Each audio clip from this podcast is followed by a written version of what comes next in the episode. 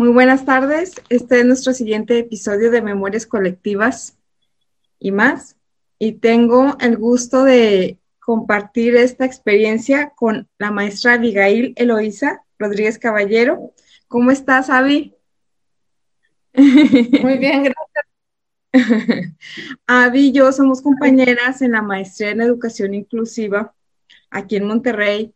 Y para mí era muy importante concretar esta entrevista porque Avi tiene un punto de vista muy interesante sobre la experiencia de los niños cuando ingresan a la primaria. Este, Avi se desempeña como asesora técnica pedagógica de una zona de educación regular y tiene una visión amplia que, que, le da el poder entrar a diferentes grupos y visitar diferentes escuelas. Entonces va a ser muy enriquecedora esta, esta plática. Avi, vamos a comenzar. Avi, el niño que ingresa a primer grado es una persona de aproximadamente seis años. ¿Nos podrías platicar sobre cuáles son algunas de las características a esta edad? Hay varias cosas interesantes tanto en lo social como en lo biológico. Por ejemplo, empezando por lo biológico, están viviendo un periodo sensible que se acaba más o menos a los siete años. ¿Qué significa un periodo sensible? Que su cerebro es más rápido, está más activo para aprender. Ahora, no significa que no puedan aprender después de eso, solo que en ese preciso momento son como esponjitas. Entonces, en esa etapa de preescolar y los primeros dos años de primaria, los niños están absorbiendo y absorbiendo y absorbiendo. Y es muy importante para su cerebro que aprendan algunas cosas sobre convivencia, sobre orden y lenguaje, ya que en esa etapa va a ser vital para su futuro aprendizaje. Ahora, el lenguaje se desarrolla tanto en lo oral como en lo escrito, incluso si no se adquiere el lenguaje a los siete años, eh, va a ser difícil que se adquiera después de eso con tanta fluidez como pudo haberse hecho. Eh, en varias ocasiones te he escuchado hablar de forma muy interesante sobre la transición de preescolar a primer grado de primaria y sobre la forma tan diferente en que solemos tratar a los, a los niños una vez que ingresan a, a la primaria siendo que son exactamente los mismos que egresaron del preescolar. ¿Nos podrías platicar un poco sobre ello? Está bien curioso porque a pesar de que la Secretaría segmenta a los niños en preescolar y primaria, teniendo cada una de esas instituciones cualidades tan diferentes como son el tamaño de los bancos, el, el tipo de baños, o sea, tú vas a los preescolares y tienen bañitos, en los primarias ya están, son baños grandes para adultos. Eh, la variedad de niños en los preescolares son niños de 3 a 5 años. En la primaria tenemos niños de 5 años a 12 años. Se dobla en la edad. Em, también los preescolares siempre tienen espacios de juego. Las primarias no, pues a lo mucho tenemos la cancha con algunas cosas pintadas en el piso, a lo mucho. Y un montón de detallitos también en cuanto al currículum. Los preescolares no, no, llevan libros de texto, no cargan mochila, en su, cargan su lonchera y ya. Y ya en la primaria les damos de repente cinco libros a los niños de primero y ya te cargo y con tus cinco libretas cada uno y carga tus cosas. Entonces es un quiebre bien grande. Pero a pesar de que Secretaría de Educación está consciente de que se hay un quiebre ahí entre preescolar y primaria y que son diferentes, ubica a los niños de 4 a 6 años en una misma etapa con características similares. Entonces, son niños que están de segundo de preescolar a primero de primaria y que Secretaría los concibe como similares. ¿Qué son esas características? Que son curiosos, que tienen mucha energía, que están activos, que se quieren mover y que quieren aprender, porque la curiosidad a fin de cuentas es interés y de ahí puede surgir aprendizaje. Entonces tenemos un combo bien padre, tanto en lo biológico, que es su cerebro en su periodo sensible, como en todo lo social, que son las actitudes de los niños, que es el mejor momento para adquirir aprendizajes. Los maestros en primer año tenemos el mejor público para, para comenzar a activar esos aprendizajes. Tenemos la mejor materia prima. Algo muy contradictorio es que los niños salen de preescolar en julio y en agosto están entrando a la primaria, ha pasado un mes y queremos que sean completamente diferente. Eh, los papás le comienzan a decir que ya son grandes, que ya van a entrar a la primaria, que se tienen que portar muy bien, que a ver si no les toca una maestra regañona. Los maestros les decimos que en la primaria no se viene a jugar, que vamos a trabajar, que hay que estar sentaditos, que hay que estar bien portados. que, que hagas tu fila, que tus manitas atrás. Y ya no puedes estar brincando porque ya eres grande. Y en la primaria tenemos que estar muy calladitos y hay que escuchar a la maestra y hay que hacer su trabajo porque ya eres grande y estás en la primaria. Entonces, mágicamente en vacaciones, este niño que antes podía jugar, brincar, que podía llorar si se pegaba, que se sentía mal, ya, ya no es más un niño, queremos hacer un niño adulto y empezar esta línea de producción donde están sentados en filas y yo te doy trabajo y tú me das trabajo y vamos y vamos y vamos muy a la época industrial. Ahora, mi tergiversación. Había he escuchado en algunas ocasiones de manera muy interesante cómo eh, vas planteando la problemática que estás trabajando actualmente en tu tesis para la maestría en educación inclusiva y eh, te has enfocado en cierta medida a esta parte de del ingreso al primer grado. ¿Nos podrías comentar un poco sobre ello? Mi tesis surge de la problemática de observar a los niños en las aulas. De hecho, es el seguimiento de mi documento de licenciatura que realicé durante mi servicio social. Entonces, yo estaba ubicada en una escuela en el área metropolitana con un grupo de primero. Y me dice mi asesor, Avi, comienza a buscar un problema en el aula.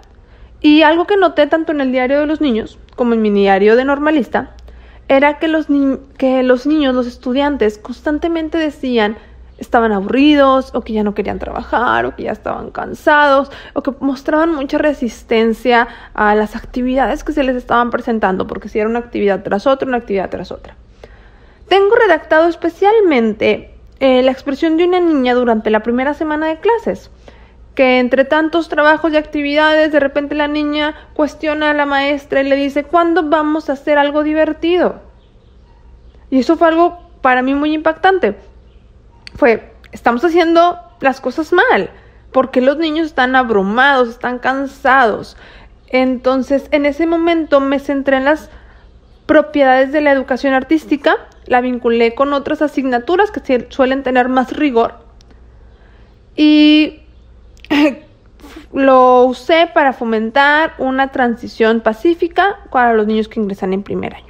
Mi documento ahora en maestría aún no tiene nombre, estoy dejando un poco la educación artística atrás para centrarme más en los procesos sociales y abarcar así como que más áreas del aprendizaje. Y es bien interesante porque este primer trabajo que realicé en licenciatura lo hice en 2000, lo empecé en 2014, lo presenté en 2015 y ahorita estamos en el 2020, ya pasaron cinco años, y es una problemática actual que aún no tiene solución. Como asesora técnico-pedagógica, has tenido oportunidad de ver el fenómeno de la educación a distancia desde varios grados, desde varias escuelas. ¿Encuentras algún rasgo en particular que te esté llamando más la atención en lo que respecta a los alumnos de primer grado? En cuanto a las características de los niños de primero cuando comienzan a llegar, eh, están los que son están entusiasmados, que están muy desinhibidos, muy confiados y claro que están los que entran con desconfianza, que están midiendo la escuela. Eh, la mayoría de los niños de primer año te hablan de tú, te dicen, oye maestra, ¿a ti te gusta el chocolate?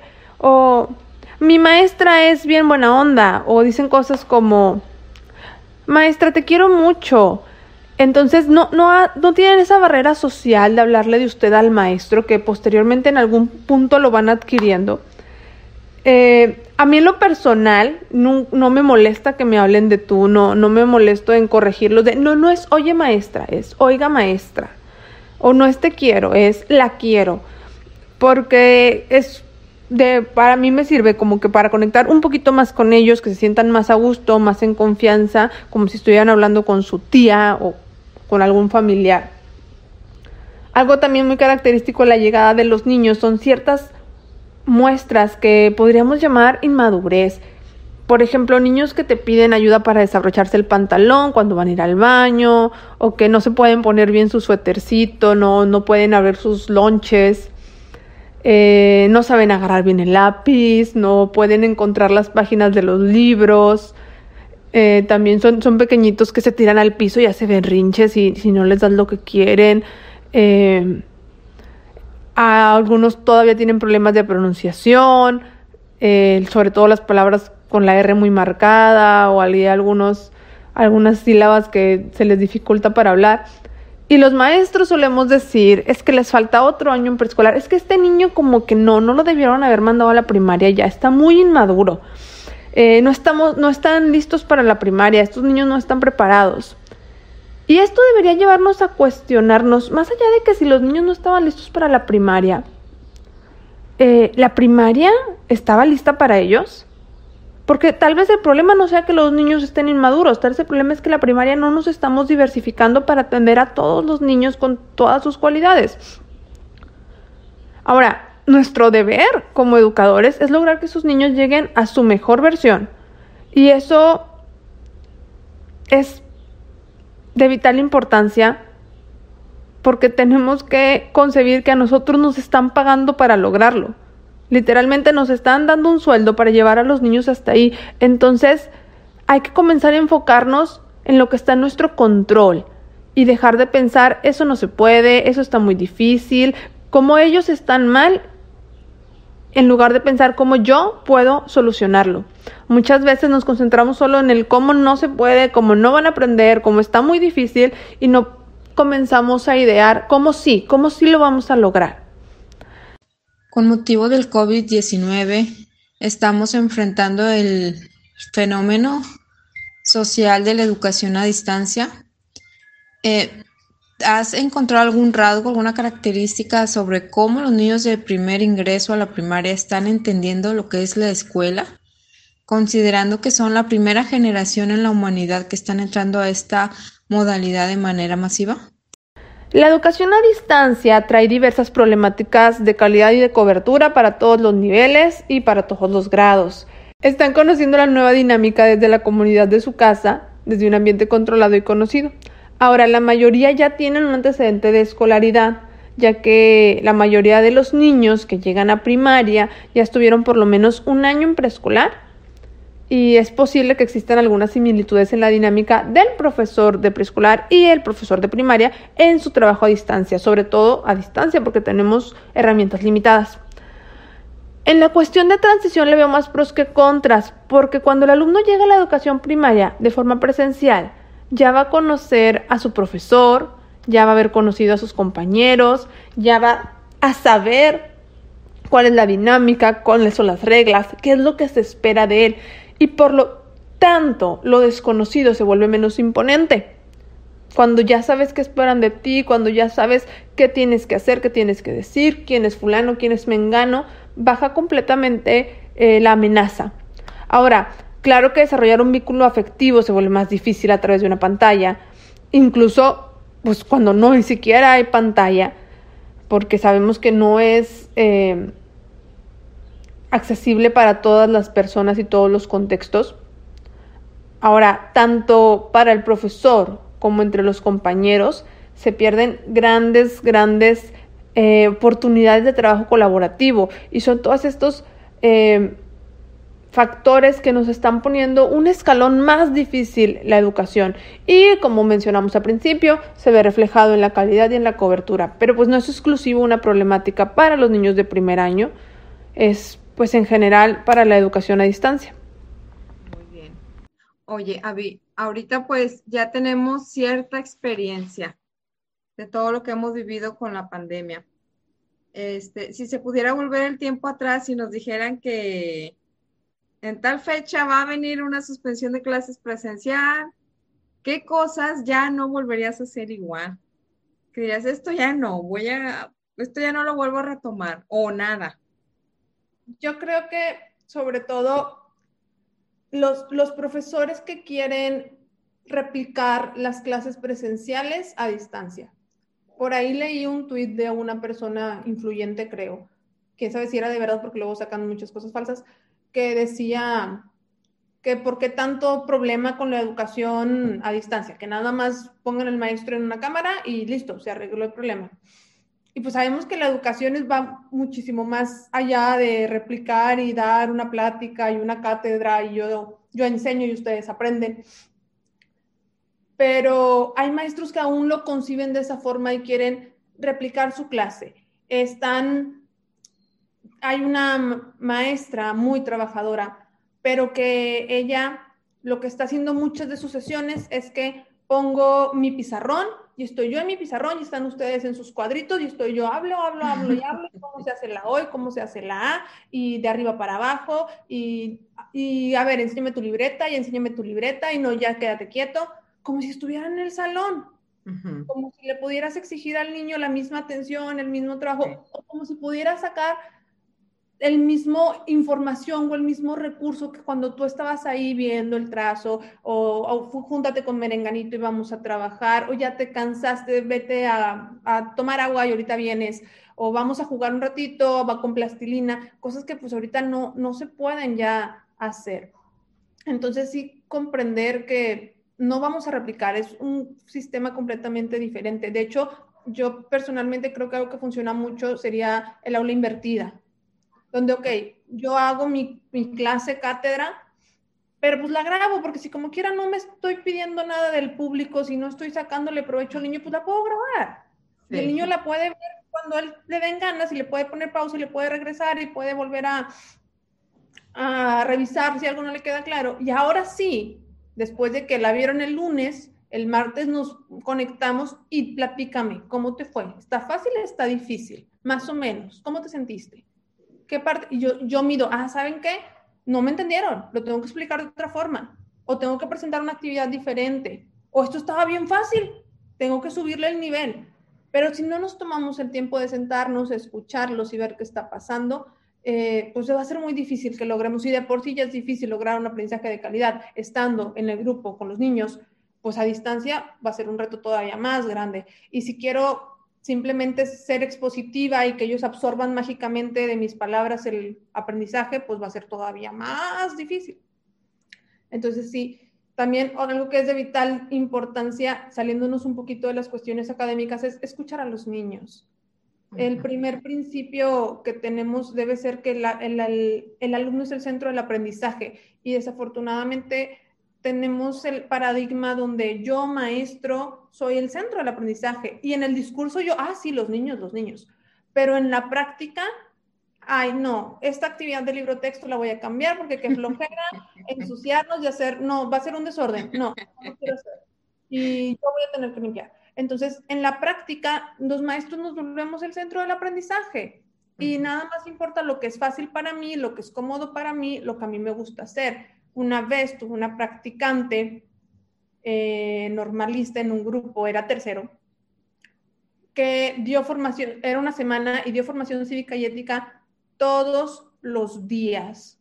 Eh, yo creo que después del descanso, no sé, una hora de formación cívica y ética todos los días, todos los días, todos los días. Y español y matemáticas ahí un poquito arrumbados y creo que hizo algo de artes y de ciencias creo que no vio nada. Entonces era así como que linda, pero pues qué onda. pues ella se sentía cómoda y le gustaba su actividad de formación cívica y ética y pues formación cívica y ética. Entonces perdemos un poquito el foco de que qué me funciona a mí, qué le funciona a los niños. Yo en lo personal soy muy visual. Entonces a mí me gustaba mucho hacer, vamos a hacer un mapa mental y vamos a hacer un esquema, un organizador gráfico. Pero pues tal vez he tenido grupos a los que esas cosas como que no me funcionan, no me quedan, no me inspiran, no me dan ganas y tenemos que cambiar la dinámica y tenemos que ajustarnos a las necesidades de los niños. Entonces, es bien importante que pongamos al alumno en el centro y para lograr eso tenemos que escuchar lo que el alumno tiene que decirnos. Eh, esta semana estaba revisando trabajos de una maestra que manda fichas y manda fichas y manda fichas y manda fichas. Ok, pues estamos en una circunstancia complicada, eh, los niños tienen que plasmar información, tú tienes que tener algo para evaluar. El único problema es que en tu contexto los niños no tienen impresora. Entonces, entonces ¿qué, ¿qué, va a pasar? No, pues no pasa nada, yo les digo que lo copien en la libreta. Ok, pero pues lo que tú estás mandando, una, no es fácil de copiar en la libreta y dos, ¿cómo esperas que en la hoja en blanco, con dibujitos, el niño conciba cómo estructurarlo en su libreta, que tenga un orden que a él pueda resultar fácil luego para contestarlo? Entonces, que pues pónselo al nivel del niño. Si el niño no tiene impresora, pues tú copia la actividad en una hoja cuadriculada enséñale la hoja cuadriculada para que el niño sea más simple para él llevarlo a, la práctica. Ahora, eh, escucha, si el niño tiene ganas de copiar, tal vez ya se cansó de copiar. También otra maestra que ponía muchos videos, videos y videos y videos y videos y videos, pero los videos no tenían ningún fin. No decía que este video y vamos a contestar estas preguntas, o este video y lo comentamos, o esta canción de las tablas y la vamos, nos vamos a juntar y la vamos a cantar juntos, o mándame un video cantándola y le hacemos un video de todos cantándola. Entonces, pues nomás eran videos así nada más. Sí y no llegamos al niño, y ¿te gustó? Eh, ¿Cómo ves? ¿Te la aprendiste? ¿Se te hizo más fácil? Capaz que a los niños les gustan los videos, les gusta dibujar. Entonces, sí, dejar de pensar tanto en lo que nos funciona a nosotros y lo que es fácil para mí y pensar qué le funciona a los niños y qué es fácil para los niños. Sí, ya, ya nos estás dando muchos tips eh, porque sí, en el plan y programas y en todos lados, el, alumno al centro, el alumno al centro, pero ¿qué significa eso ya a la hora de estar ante el niño, verdad? Con el niño y desde antes de estar con el niño, desde que vamos a, la planeación, a diseñar la intervención, este, cómo se refleja que el niño realmente es el centro.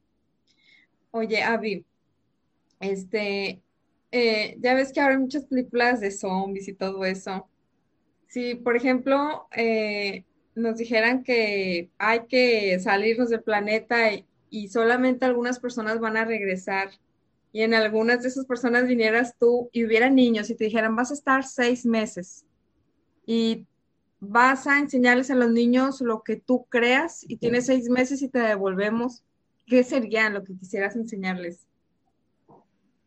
Mm, creo que mucho rondaría en cuanto a la convivencia. Eh, hablar mucho sobre, hay algo que leí una vez por ahí, no lo he vuelto a leer en ningún otro lado, pero se me quedó muy grabado, que es la cultura del cuidado. Y porque, y cómo no, no nada más es cuido a los míos, porque todas las personas, pues es mi familia, es mi amigo, y vemos por los míos. Desde, y simplemente, simplemente ver por, por los nuestros, o sea, por todos. Algo, cuando yo comentaba eso con mis hermanas, tengo tres hermanas mayores, una es médico y las otras dos son maestras también.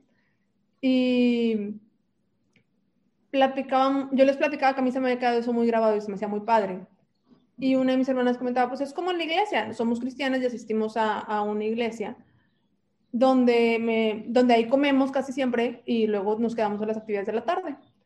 Y decía, sí, yo en la iglesia dejo que ande Sandy, mi sobrina, que de hecho hoy cumpleaños, que ande Sandy eh, jugando en los juegos y yo estoy acá y no la estoy viendo, pero no me preocupo, porque sé que estamos en una comunidad donde Sandy está protegida, donde si Sandy se cae y se hace un raspón, eh, alguien la va a recoger y me va a avisar. Te estoy hablando de una iglesia de 500 miembros, pero siente, sientes esa paz y esa, esa tranquilidad. Ahora comentaba mi hermana, pero si yo estuviera en un parque público, por nada del mundo dejaría que mi hija estuviera sola en los juegos. Entonces, creo que una de las cosas que para mí sería muy importante sería una cultura del cuidado donde todos importamos. Tenemos desafortunadamente la imagen del mexicano, esa de que el que no tranza no avanza, el de tratar de, eh, voy a decir algo así como que medio eh, popular son, pero o chingas o te chingan. Entonces, tratar de, de borrar esas imágenes donde pues es que te tienes que aprovechar de los demás porque si no te, te aprovechan de ti y vivir realmente un lugar donde nos preocupamos todos por todos. Yo pensaba, qué padre sería poder dejar la puerta abierta y saber que no, o sea, pues no pasa nada, o pues que mis vecinos están al pendiente. Sí. Sentir esa, esa paz y esa tranquilidad. Otra cosa sería definitivamente la, el lenguaje, la comunicación, tanto a nivel lo más básico como es leer, escribir, comunicarse con efectividad, como un nivel un poco más profundo que es escuchar y saber expresarse. Eh, porque mucho de esas culturas del cuidado se vendrían beneficiadas con comunicación eficiente entre las personas. Me ha pasado muchas veces, a mí que me gusta debatir, que estamos discutiendo un punto así en la familia y resulta que los dos pensamos exactamente lo mismo con otras palabras y no nos detenemos a escuchar lo que está diciendo la otra persona. y donde realmente es más, más, son más parecidos nuestros puntos de vista que diferentes, pero yo dije una palabra que a ti no te gustó para definir la situación. Y si realmente fuéramos competentes comunicándonos, seríamos capaces como que de escuchar y de tomar en cuenta. Y mucho de eso tiene que ver con que no está mal equivocarse. Eso es una de las cosas que he aplicado en mi práctica, de las que me siento más orgullosa y, me han dado más o sea, resultados. Es, no está mal equivocarse, no pasa nada si te equivocas. equivocarse te da más oportunidades de aprender, te da herramientas de saber cómo no, y cómo no, pues es muchísima información. Se acerca más a cómo sí.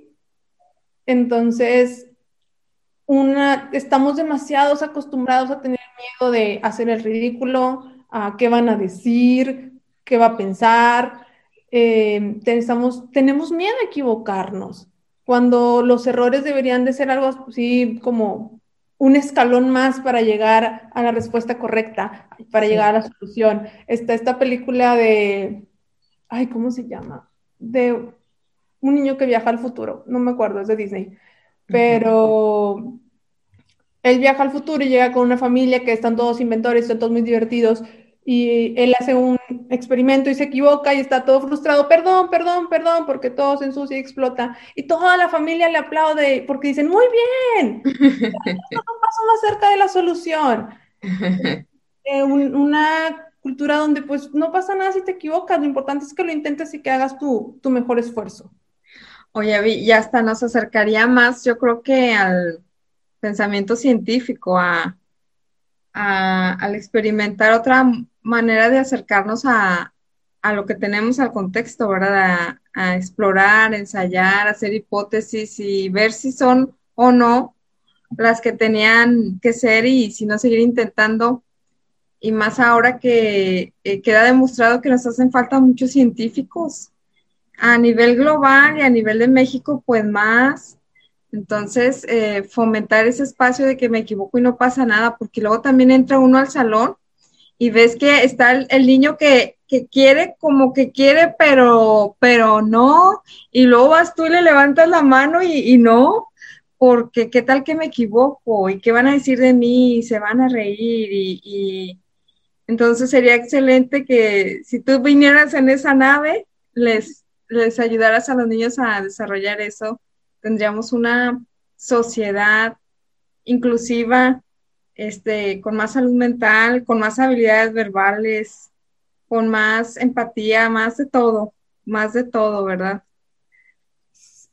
Ay, Abby, pues, pues te agradezco bastante que nos hayas compartido tu, visión de las cosas, todo lo que vas eh, descubriendo desde tu función, pero a la vez desde tu desarrollo de tu tesis, el ponernos en el lugar del niño de primero, este, que en 15 años, a ver, en 15, 16, 18 años ya va a ser un adulto, ya va a estar tomando decisiones, tal vez ya esté considerando tener una novia y cinco años más tal vez ya esté casado y va a estar buscando un empleo.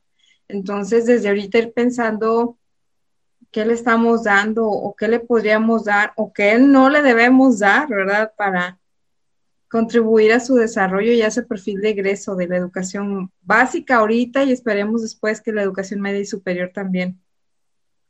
Sí, las, las escuelas son, sobre todo las escuelas primarias y los preescolares, son ensayos de la futura sociedad. Lo que tú ves que se está viviendo en una escuela primaria es la futura sociedad que vas a vivir. Los principios que tú incluyas en una escuela primaria son los principios de la sociedad en 20 años son los adultos que vas a tener en 20 años, son las personas que van a votar, van a escoger el presidente, son las personas que van a hacer valer la ley, van a ser los doctores, los abogados, los ingenieros, los albañiles, los barrenderos. Sí. Eh, entonces, es muy importante cómo el niño experimenta su vida escolar. Y este primer escalón, porque pues primer año es un año de seis, que luego se vuelve uno de dos en toda la educación básica y todavía más allá con la educación superior pero este primer escalón siembra los precedentes de qué va a ser de su vida escolar, que claro que se pueden cambiar, nosotros siempre estamos aprendiendo y no porque tuvo un niño un mal primer año está condenado a odiar la escuela, pero sí creo que un buen primer año puede sembrar una expectativa sobre la educación. Pasa algo muy chistoso que yo, sobre todo, empecé a, cuando entro a la maestría, comienzo a meditar, es, ¿por qué si a los humanos nos gusta aprender? Aprender es algo innato, nacemos y aprendemos. A muchos humanos no les gustan las escuelas. las dentro del aprendizaje. Entonces, ¿qué estamos haciendo mal en las escuelas? Que si es natural en nosotros aprender, la escuela es así como que, ay, no. Te, te, cuento un secretito, Abby. Este, fíjate que cuando yo ingresé a primero, fue un encuentro cercano al tercer tipo, pero fue la cosa más horrible, más horrible que había yo experimentado hasta esa edad. Yo tenía un severo problema de articulación. Entonces, cada vez que eh, yo, yo odiaba que la maestra me, me, hiciera contestar algo o leer algo porque me exigía que hablara bien y yo no podía, yo tenía un problema de articulación. Entonces, la maestra me decía, pon la mano y aquí. Era con, con una regla metálica. Entonces decía, ahora sí, repite bien y dilo bien. Y yo no podía. Entonces me, me mandaba a la esquina del salón a verla a la pared. Y una vez incluso me sacó al patio. Así aguanté como tres meses y medio hasta que le dije a mi mamá, ya no puedo más, sácame de la escuela. Mi mamá va y habla con la maestra y la maestra le dice, es que tiene que poder. Y mi mamá le repite, es que en este momento no puede. Pero si le preguntas esto y aquello, ella está entendiendo. Logré que me sacaran de la escuela, vi.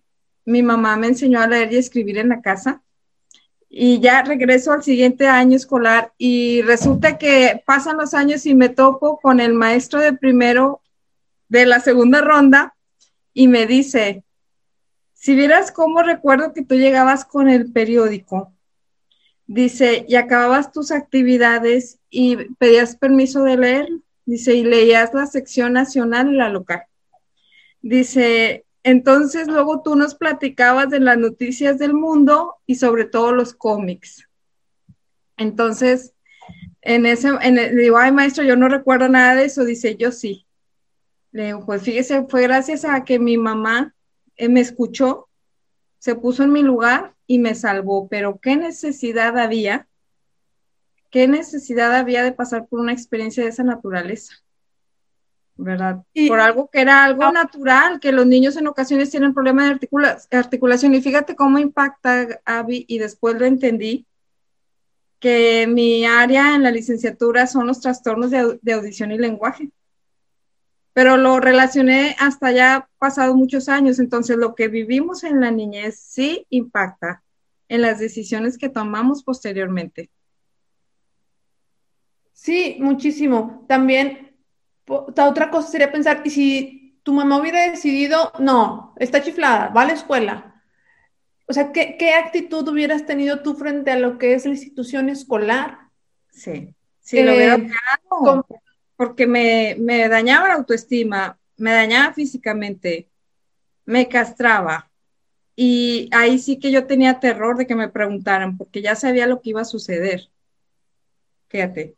Entonces, imagínate que llevaras eso arrastrando a segundo, a tercero, a cuarto, a quinto, y en general tu vida escolar haya sido, no quiero hablar, no quiero participar, en la escuela me tratan mal, en la escuela me humillan, en la escuela no me siento bien, no soy feliz. Una total negación que a veces ni siquiera estás consciente que tienes hacia esa institución. Exactamente. Pero tú sí, tener un maestro que cambió ese foco. Exactamente, porque yo le, yo le pregunté a mi maestro de la, de la segunda ronda de primero, le digo, oiga maestro, y sáqueme de una duda. Cuando entré con usted, ya se me había quitado mi dificultad de articulación y dice, no. Dice, cuando llegaste conmigo seguías teniendo un, un cierto grado de dificultad en articulación, pero sabías leer, sabías escribir, te gustaba comentar, te gustaba participar, te gustaba estar en la asamblea. Entonces, yo seguía estando en la misma situación, pero con otro maestro y con otro ambiente. Entonces, fíjate qué relevantes somos los maestros para, para los niños, cómo pueden impactar en la percepción que tenemos hasta del mundo y de nosotros mismos, de lo que nosotros somos, porque como dices tú, a lo mejor ese problema de articulación que yo tenía de manera natural se iba a quitar a lo mejor a finales de segundo, ya no iba a tener nada. Pero la percepción de, de mí, esa tal vez ya se iba a quedar por siempre. Entonces, ¿qué, qué relevante es el maestro de primer grado? Todos. Pero para mí el maestro de primer año es como el wow, el, por aquí empieza toda la vida escolar ya de, de primaria a secundaria para esta criatura, hazlo saber lo importante lo inteligente que es siempre, ¿verdad? Sí, eh, se crean expectativas, se crea el panorama para el futuro y otro buen maestro lo puede cambiar, pero qué mejor empezar con las mejores bases. Sí, sí, sí, tampoco es ley de vida, pero qué necesidad hay de, pues de, en lugar de ir avanzando, tener que salvarlo lo que se ha hecho retroceder a veces a una, a una persona, ¿verdad? Y, y eso de escuchar, escuchar a tu hijo, escucharnos a todos y ver cómo modificar lo que haya que modificar para, para que siempre la persona esté salvada, esté acompañada, esté segura. Ah, ya vi, pues. Pues te agradezco bastante esta entrevista y yo confío que cuando estén más avanzados los capítulos de tu tesis, tener una segunda parte y que nos digas cuando llegues a la, a la parte de tu propuesta y que nos compartas tus ideas y lo que hayas seguido investigando. ¿Cómo ves? Sí, encantada. De hecho, hay un montón de cosas eh, desde el punto arquitectónico de los edificios escolares, desde las condiciones, desde la organización. Hay tantas diferencias, tantos detalles que son cosas que se podrían ajustar en la simple tradición escolar y podrían hacer una buena diferencia en el trabajo áulico para recibir a los niños con una transición menos fracturada. Y son muchos puntos que se pueden tocar. Vas a ver que sí, vamos a tener tarea y, ya es promesa, porque aparte esta pandemia como que está durando demasiado y va a seguir habiendo muchos videos, con favor de Dios. bueno, Avi, pues muchas gracias. Este, Estamos en contacto. Sí, sí, sí, hablamos.